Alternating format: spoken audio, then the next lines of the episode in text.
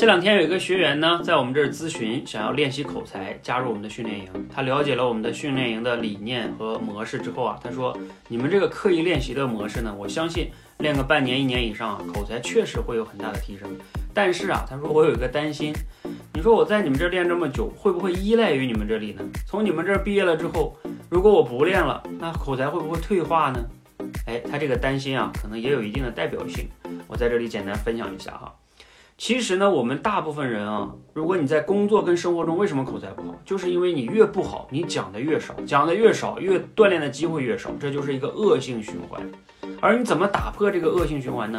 就是加入我们这样的训练营，有教练陪你一对一的刻意练习，帮你去建立自信，帮你去提升能力。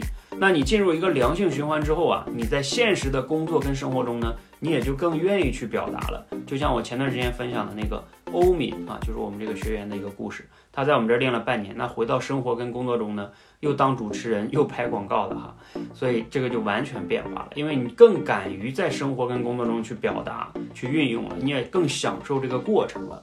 而所有的技能啊，都是练，只是一个基础，越用才会越熟。有一句有一个词，大家应该听过，叫“用进废退”，你不用可是不行的。所以说，你在这里边练是为了回到工作跟生活中更好的用。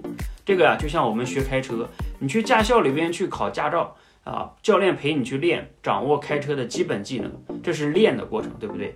那你拿到驾照之后，你回到工作，呃，回到我们真实的生活中去开车的时候，你天天开，天天开，成了老司机了，那你说你还还需要回到驾照驾校去回炉吗？啊，不需要了。所以练是为了更好的用。所以你在我们这里边练，好好练，打下基础，回到生活中、工作中，你的口才可以越用越好，越用越多啊，那也就会越来越好。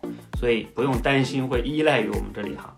希望呢能对大家有启发，让我们一起把用练刻意练习打破你的这个恶性循环，然后让你能拥有好的口才，就从刻意练习开始。